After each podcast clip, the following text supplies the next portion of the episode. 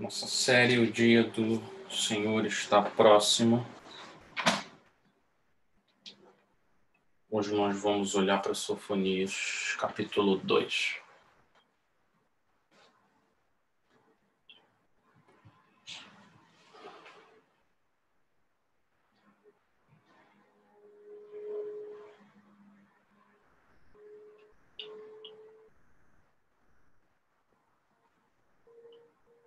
A palavra do Senhor diz, Sofonias 2.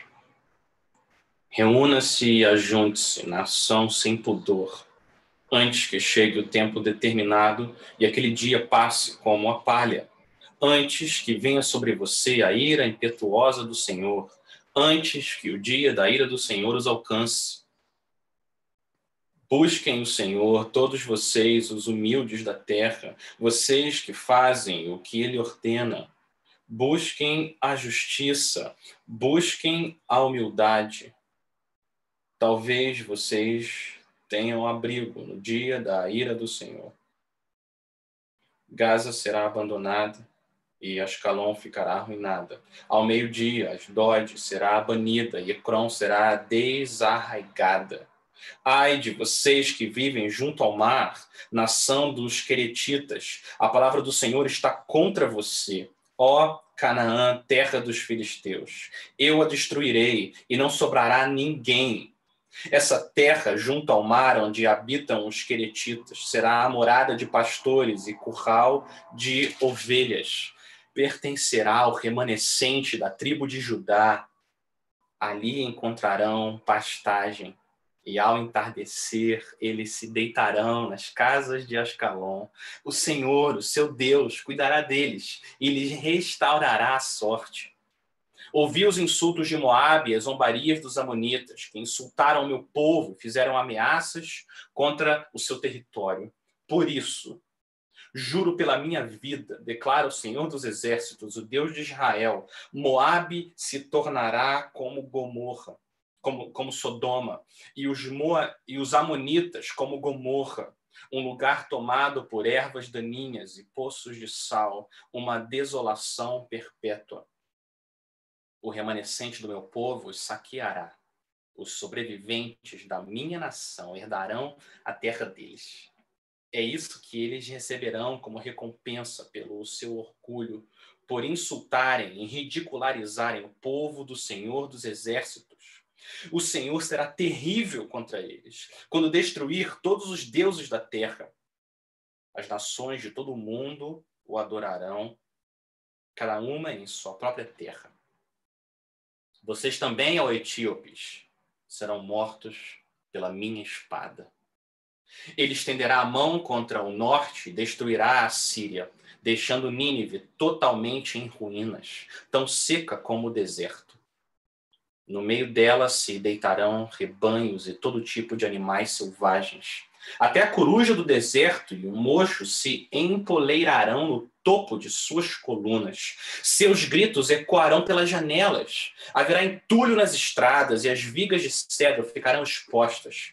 Essa é a cidade que exultava, vivendo despreocupada, e dizia para si mesma: Eu e mais ninguém. Que ruínas sobraram toca de animais selvagens. Todos os que passam por ela zombam e sacodem os punhos. Vamos orar?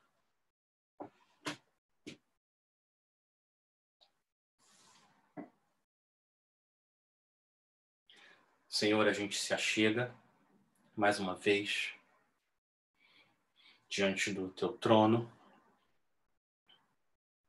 diante do Senhor, o nosso Rei, que a gente acabou de entoar louvores e cantar ao Senhor, porque o Senhor é digno. A gente quer pedir, Pai, que o Senhor use a tua palavra para alargar, expandir a nossa visão da tua glória, expandir a nossa visão da tua santidade, do teu poder.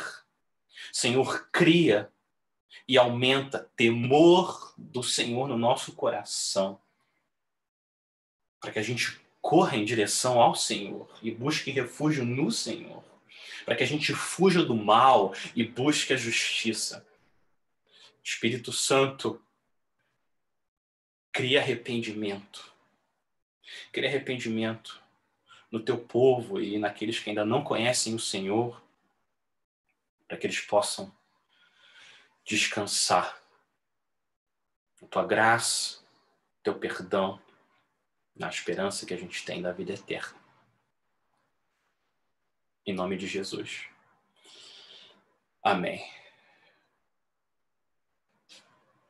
Abre aspas.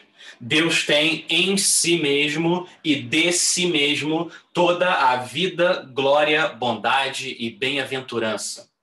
Ele é todo suficiente em si e para si, pois não precisa das criaturas que trouxe à existência. Não deriva delas glória alguma, mas somente manifesta a sua glória nelas, por elas, para elas e sobre elas. Ele é a única origem de todo ser.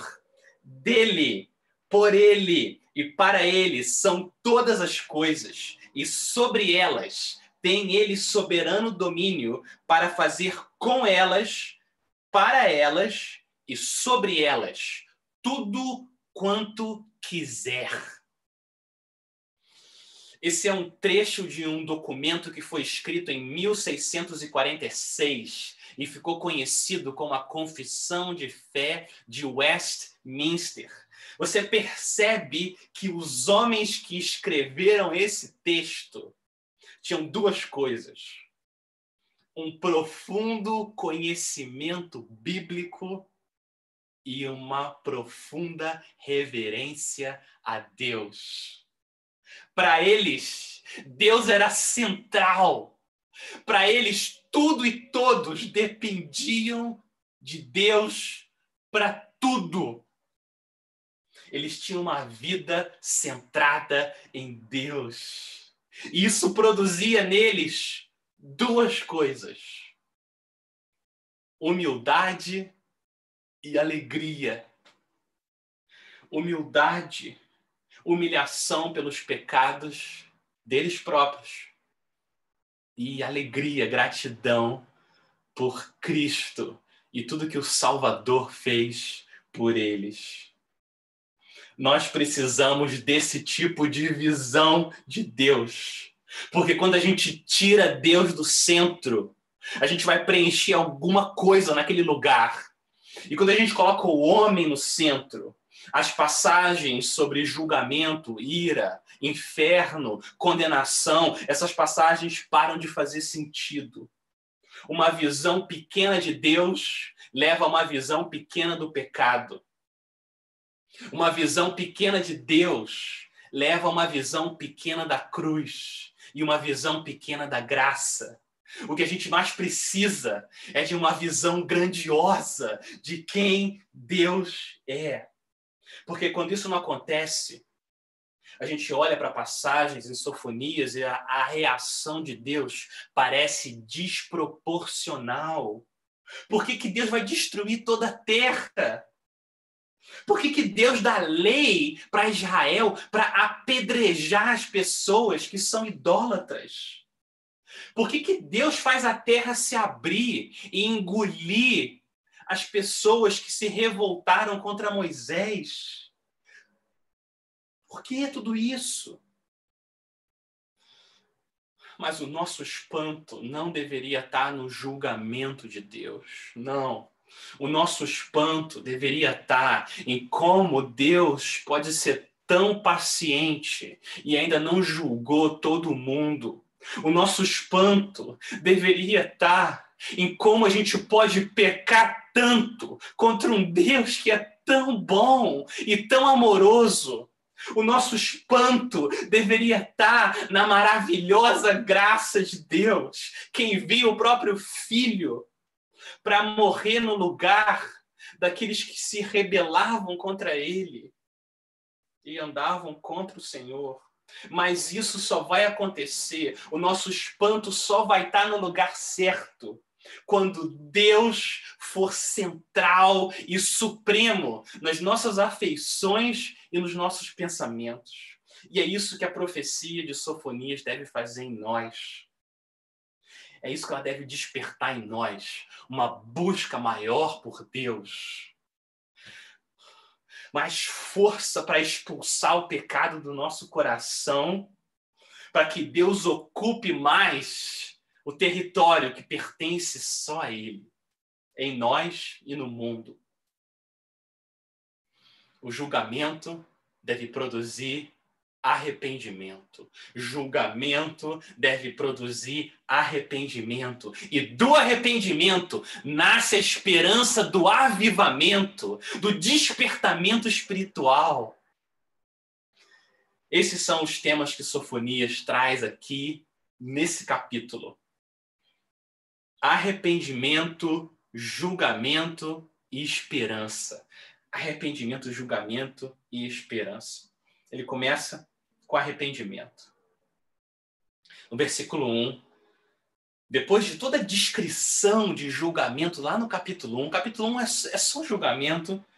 Capítulo 2 abre com Deus olhando para Judá e dizendo, versículo 1: Reúna-se, ajunte-se, nação sem pudor. Olha como Deus fala do povo dele, o povo de Judá, o povo que ele escolheu e que ele amou. Ele chama a nação de uma nação sem vergonha, sem pudor.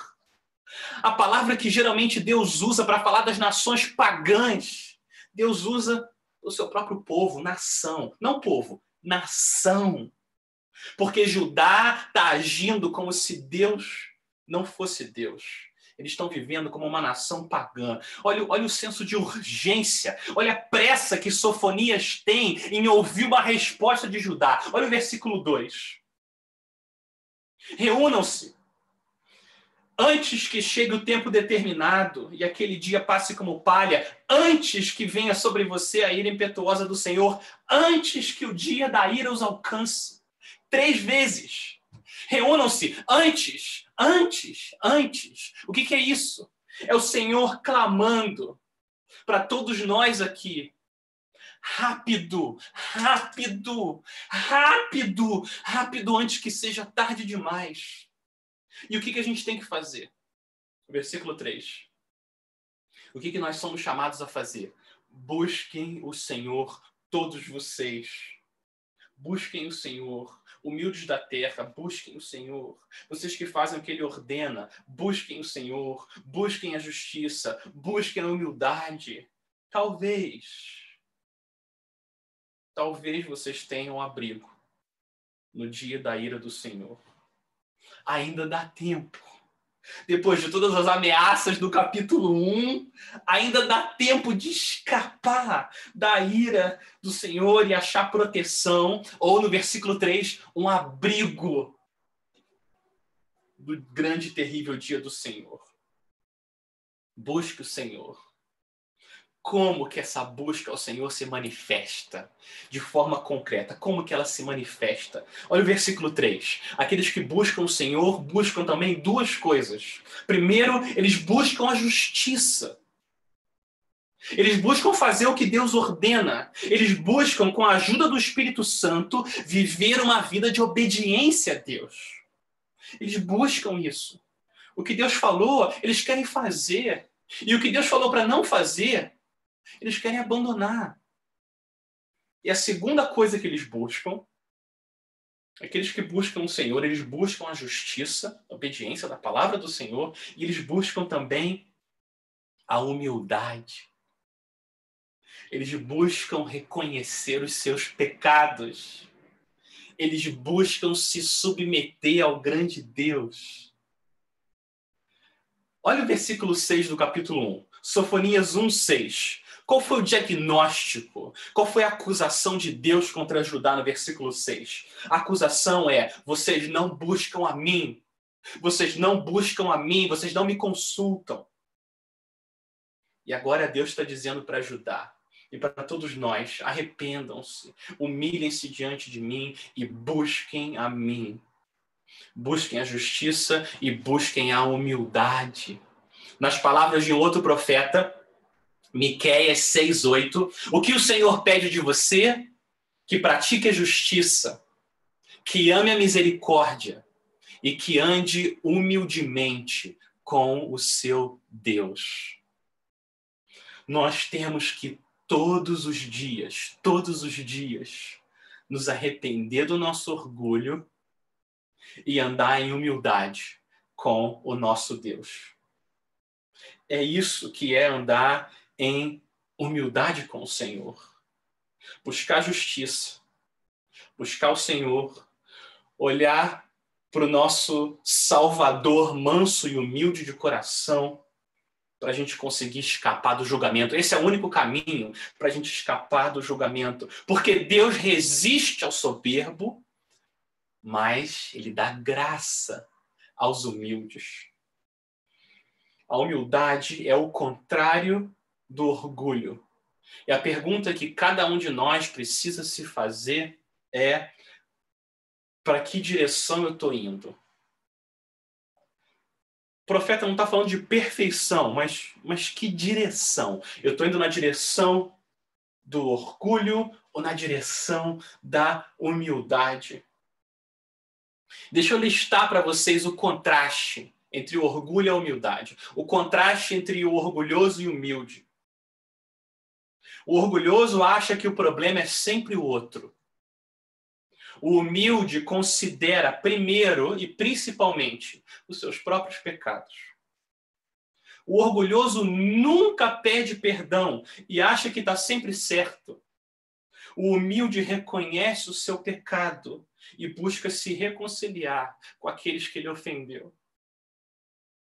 O orgulhoso quase não ora, ele quase não lê a Bíblia, porque ele acha que ele não precisa muito de ajuda. Ou pelo menos ele vive como se isso fosse verdade. O humilde está sempre buscando aprender mais de Cristo, sempre crescer em comunhão com Ele, porque ele sabe que sem Cristo ele não pode fazer nada. O orgulhoso acha que não precisa das outras pessoas. O humilde é vulnerável e pede conselhos e ajuda. O orgulhoso vive dando desculpa para o seu pecado e nunca aceita correção. O humilde é rápido em reconhecer seu erro e ele agradece a exortação. O orgulhoso fica com raiva ou ele chora quando a sua vontade não é feita. O humilde chora e tem um zelo santo quando a vontade de Deus não é feita. O orgulhoso gosta de chamar atenção para o que ele faz. O humilde ama chamar atenção para o que Cristo fez por ele.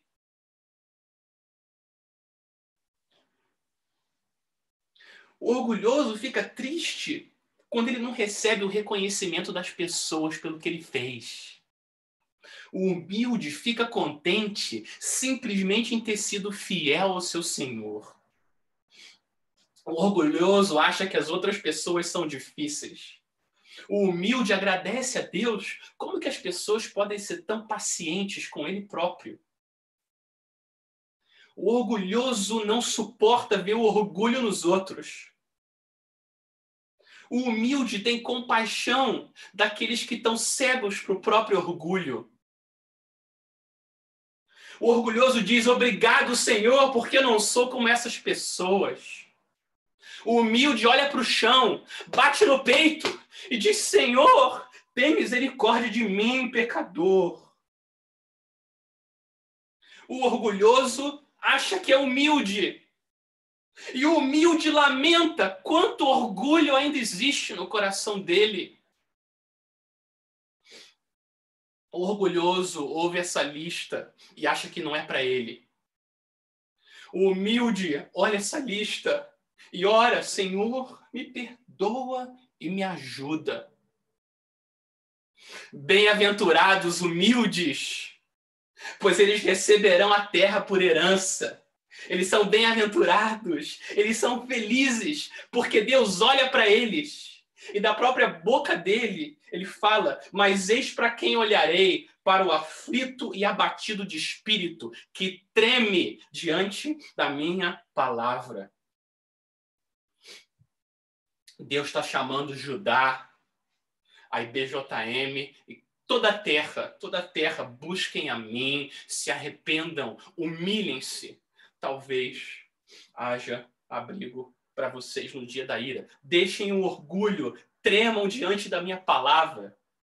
O Senhor é misericordioso. Ele dá abrigo para a gente se refugiar. Ele promete que ele vai cobrir a gente com a justiça de Cristo. A gente vai estar protegido com a justiça do Salvador manso e humilde de coração.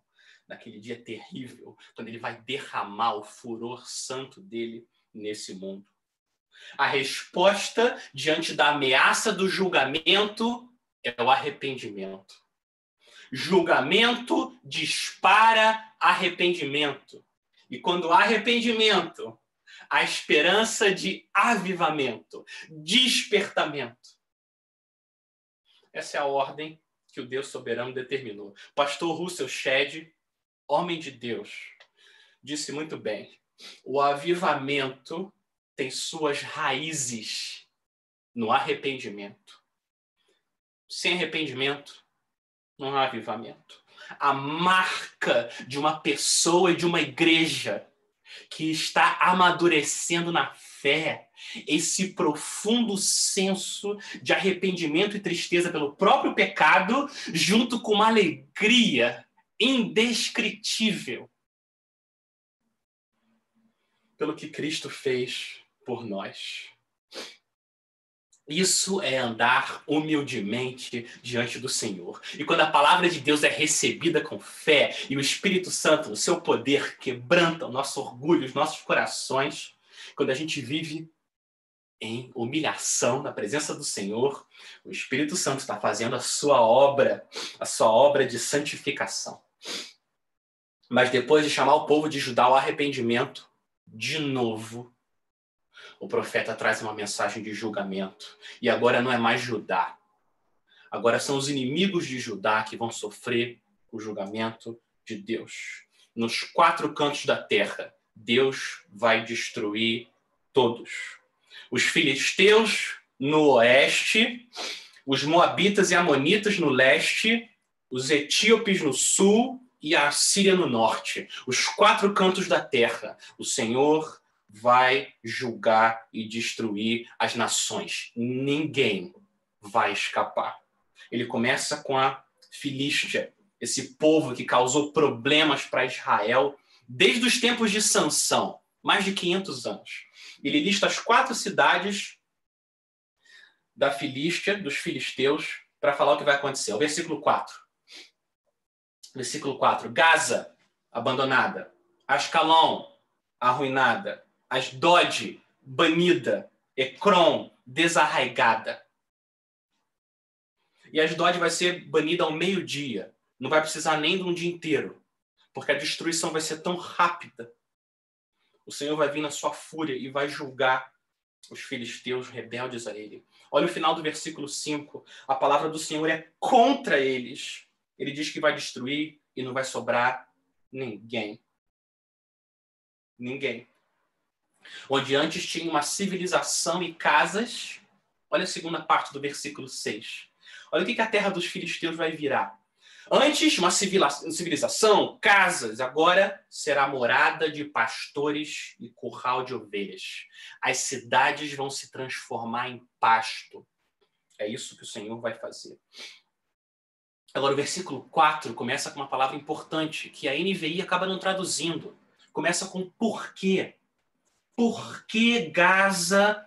Essa palavra é importante porque ela explica a razão que Judá precisa ouvir o julgamento contra as nações. Por quê? Busquem a mim, versículo 3, porque, versículo 4, eu vou julgar aqueles que não se arrependem. O julgamento deve disparar arrependimento no nosso coração. Eu vou, ver, eu vou voltar para o versículo 7 daqui a pouco. Mas agora Deus se vira para o outro lado. Ele se vira do oeste para o leste, e agora o alvo dele é Moabe e Amon. Olha o versículo 8. Eu ouvi os insultos de Moabe e as zombarias dos amonitas. E agora o Senhor diz: eles insultaram meu povo, fizeram ameaças contra o seu território. Olha a força das palavras de Deus. Olha o versículo 9. Olha como Deus, olha como Deus é sério sobre o julgamento. Versículo 9. Por isso juro pela minha vida. Tão certo como eu vivo, Deus está dizendo, o Senhor dos exércitos, Moabe se tornará como Sodoma e os amonitas como Gomorra, lugar tomado por ervas daninhas, de, poços de sal, uma desolação perpétua. Deus está dizendo que o que ele fez com Sodoma e Gomorra, lá em Gênesis 19, uma nação rebelde, idólatra, o que, que Deus fez? Deus fez chover fogo e enxofre em toda aquela região e não sobrou nada. Ele destruiu todos os habitantes e toda a vegetação daquele lugar. E até hoje, aquela região é um lugar desértico. Deus cumpriu a sua palavra. O que aconteceu com Ló? Quando Deus fez isso, Ló, sobrinho de Abraão, fugiu antes de Sodoma ser destruída, e depois dele ficar bêbado, ele se deitou com as suas próprias filhas, e foi daí que nasceu Moabe e Amon, povos que nasceram na iniquidade e pereceram na iniquidade. O Senhor está dizendo que o que ele fez com Sodoma e Gomorra, agora ele vai fazer com Moabe e Amon. O lugar vai virar uma desolação perpétua, para sempre. E o versículo 10 dá a razão. Olha o versículo 10. Por que, que Deus vai fazer isso? É por isso que eles receberão como recompensa pelo seu orgulho. Porque eles não andaram humildemente com o Senhor por causa do seu orgulho. E porque insultaram e ridicularizaram o povo do Senhor dos Exércitos. Mexer com o povo de Deus é mexer com Deus. Perseguir a igreja de Cristo é perseguir a Cristo. Foi isso que o Senhor Jesus disse para o apóstolo Paulo. Boko Haram, lá na África, o imperador da Coreia do Norte, todos os terroristas islâmicos, todos aqueles que atacam, insultam, debocham dos cristãos, nas universidades, nas escolas, aonde for, todos eles eles precisam parar agora e se arrepender, porque se não fizerem isso, as palavras de Sofonias vão se cumprir na vida deles em breve. E insultar e ridicularizar a noiva é ofender o noivo Jesus. Ele não vai suportar isso. Versículo 11. O Senhor será terrível contra eles quando destruir todos os deuses da terra. Oeste, leste, agora o Senhor dos exércitos vai para o sul. Versículo 12. Vocês também, ó etíopes, serão mortos pela minha espada. Os etíopes, nesse momento da história, era uma dinastia que englobava também o Egito. E Deus cumpriu Sofonias 2:12 no ano de 1525 a.C. Você pode pegar documentos históricos, arqueologia, foi o que o Senhor fez. Os persas foram a espada do Senhor, foram a espada na mão dele, eles invadiram a Etiópia e destruíram toda aquela região. Tudo bem, só faltou o norte agora. Oeste, leste, sul, agora Deus caminha em direção ao norte para julgar as nações. Ele deixou o maior e mais poderoso para o final. A Síria. Você lembra de Nínive na época de Jonas? Muitos anos antes, quase 100 anos antes, Jonas, Deus enviou Jonas lá para Nínive. E Deus enviou um pregador. E Deus deu arrependimento à nação de Nínive. Eles se arrependeram. Deus desistiu do mal que ele falou que ia fazer com Nínive. Nínive passou pelo maior avivamento espiritual de toda a história. Nunca aconteceu nada parecido. O avivamento tem raízes no arrependimento. Nínive se arrependeu. E Deus trouxe vida àquela nação. Mas o arrependimento tem que ser algo pessoal e diário. O arrependimento de ontem não vale para hoje. Assim como o que você jantou ontem não vai satisfazer você hoje à noite. O arrependimento tem que ser pessoal e diário. Andar com Cristo é andar todo dia sem se desviar do caminho estreito do arrependimento e da fé. E o efeito da pregação de Jonas não transbordou para as próximas gerações. E Nínive abandonou o Senhor e abraçou o orgulho e a idolatria. E orgulho e idolatria atraem a ira do Senhor. Olha o versículo 13. O Senhor dos Exércitos diz que ele estenderá a mão contra o norte, destruirá a Síria, deixando Nínive totalmente em ruínas, tão seca como o deserto. O versículo 14 mostra um lugar que era cheio de gente, agora vai ficar cheio de animal selvagem, pássaros que vivem em lugar abandonado, onde antes tinha pessoas correndo, um lugar cheio de vida, agora tem as corujas do deserto posadas. Um lugar que antes era cheio de casas, agora está cheio de entulho.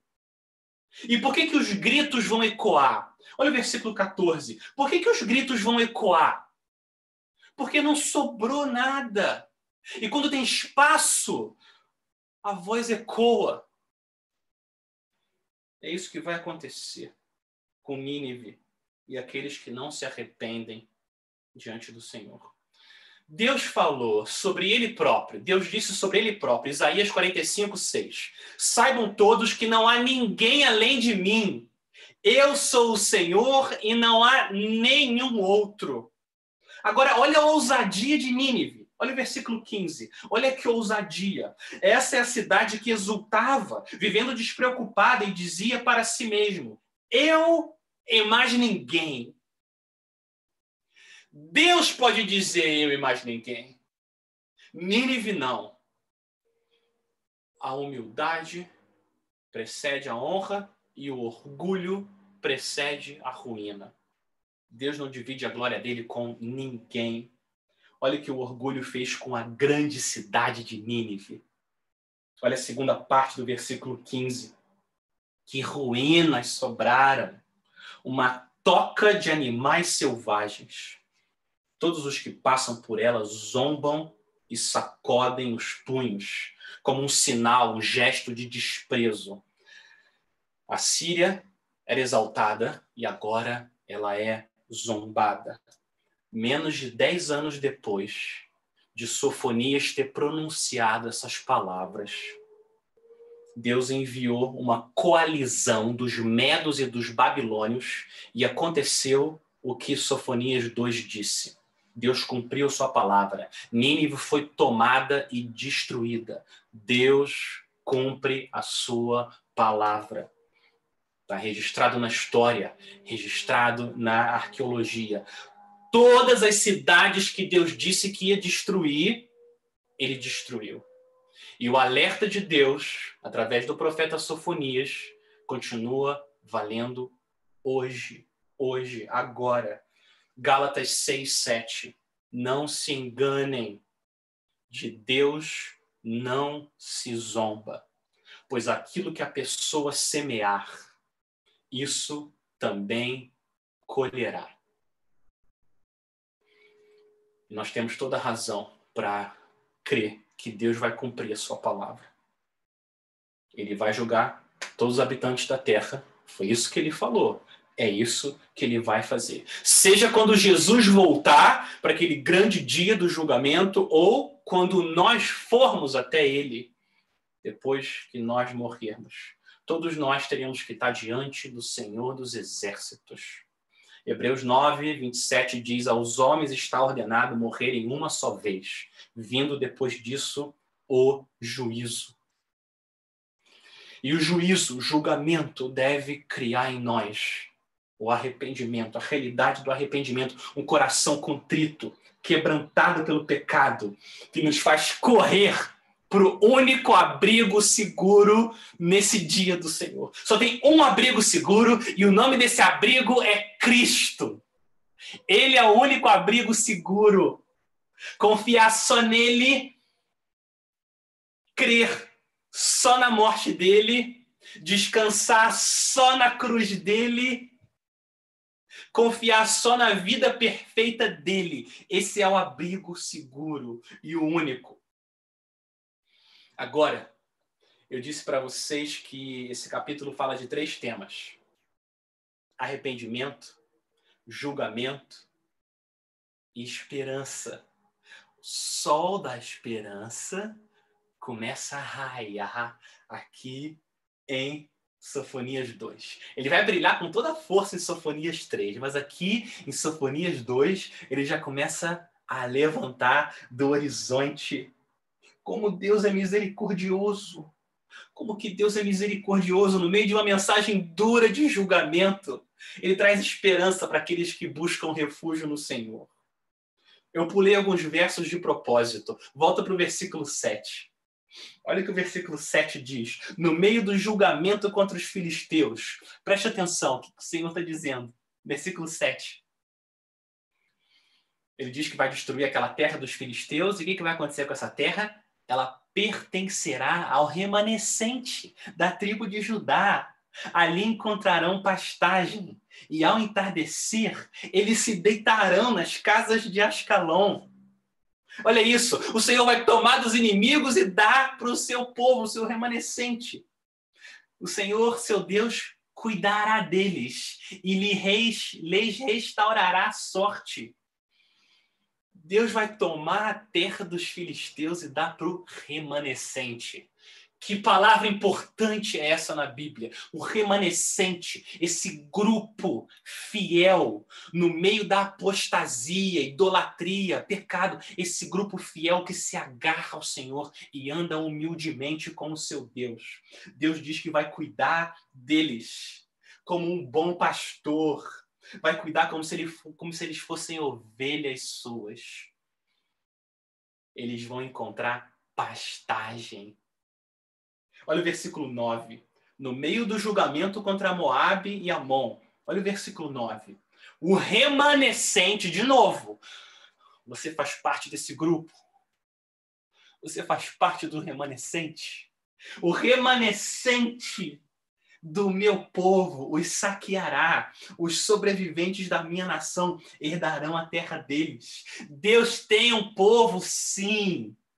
Um grupo de pessoas que não dobra os joelhos para os deuses desse mundo, nem Moá, nem, uh, nem Moloque, nem Baal, nem as riquezas, nem a fama, nem a imoralidade, nem a ganância. Os deuses desse mundo, eles não se dobram, eles se dobram só a Cristo. Existe esperança. No meio do julgamento existe esperança. Mas a esperança não é só para ajudar. Olha o versículo 11. Se o julgamento é cósmico, a esperança também é cósmica. Olha como Deus é misericordioso, versículo 11. Ele começa dizendo: sim, o Senhor será terrível contra eles quando destruir todos os deuses da terra. Sim, ele vai destruir todos os deuses. Mas olha o que ele fala agora.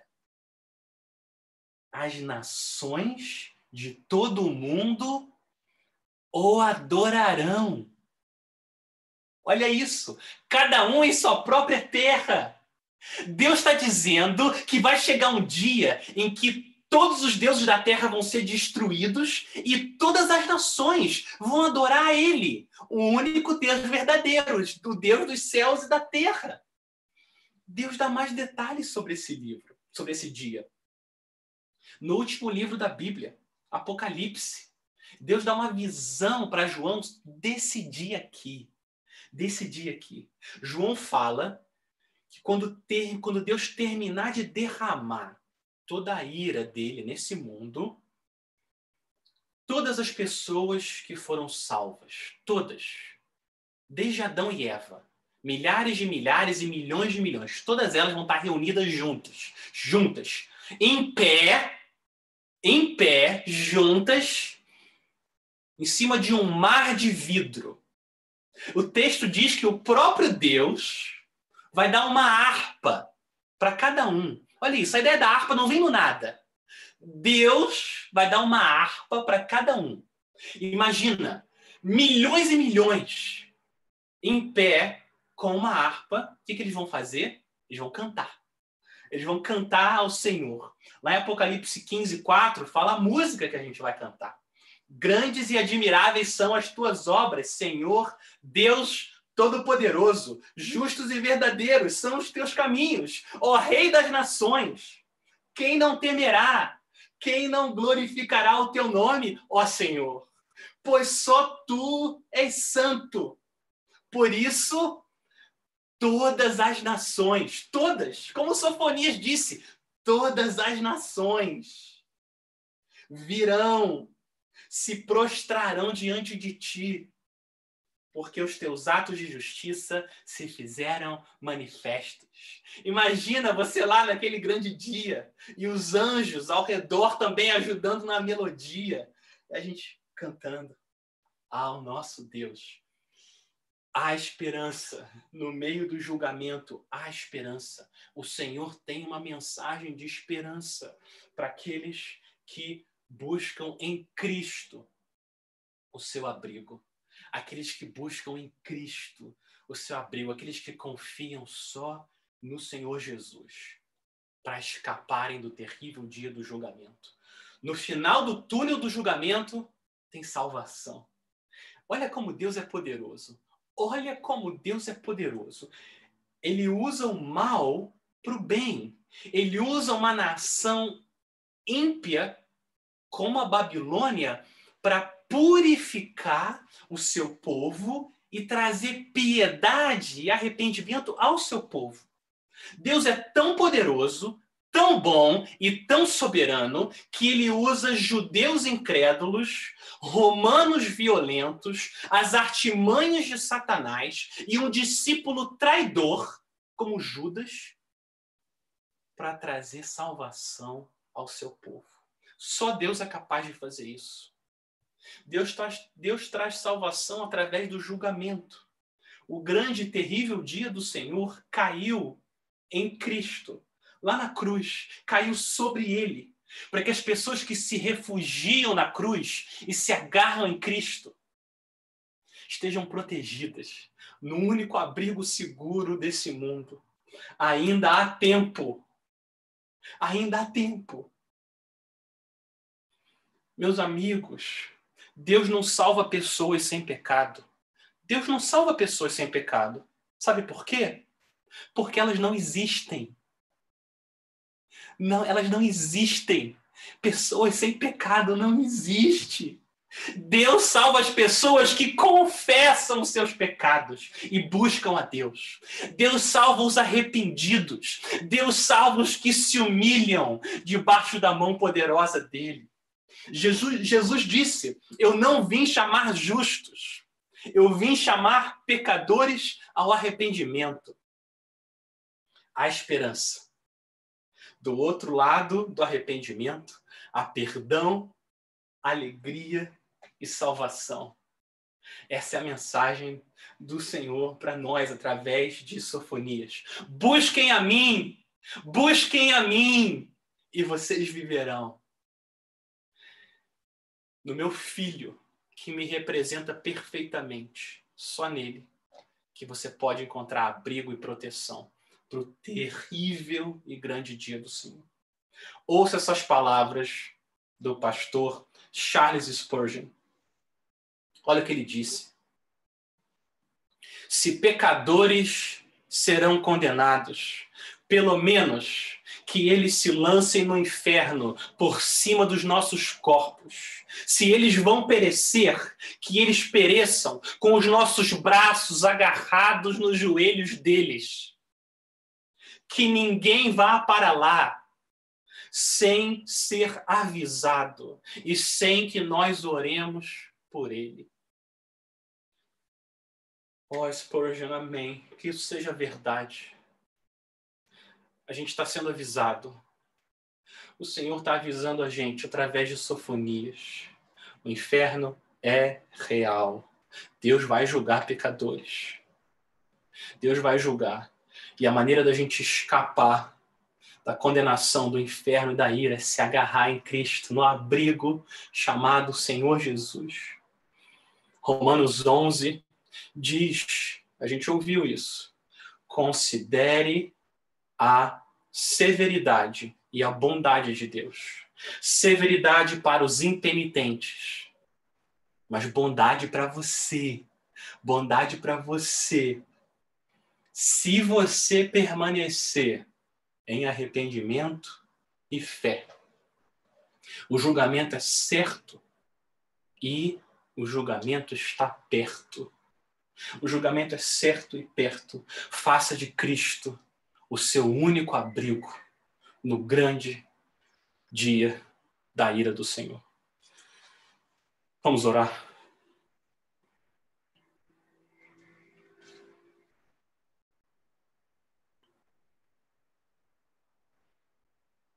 Ó profundidade da riqueza, da sabedoria e do conhecimento de Deus, quão insondáveis são os teus juízos e quão inescrutáveis são os teus caminhos, Senhor.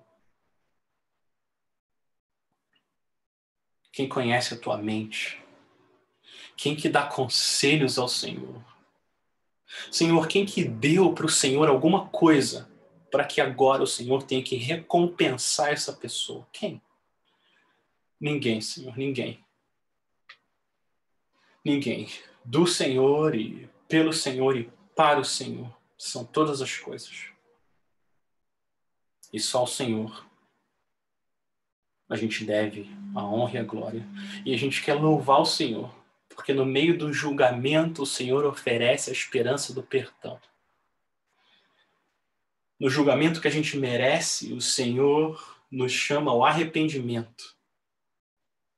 A vida que existe quando a gente abandona o pecado e se agarra no nosso abrigo, se protege em Cristo, o teu Filho Santo, que foi julgado, punido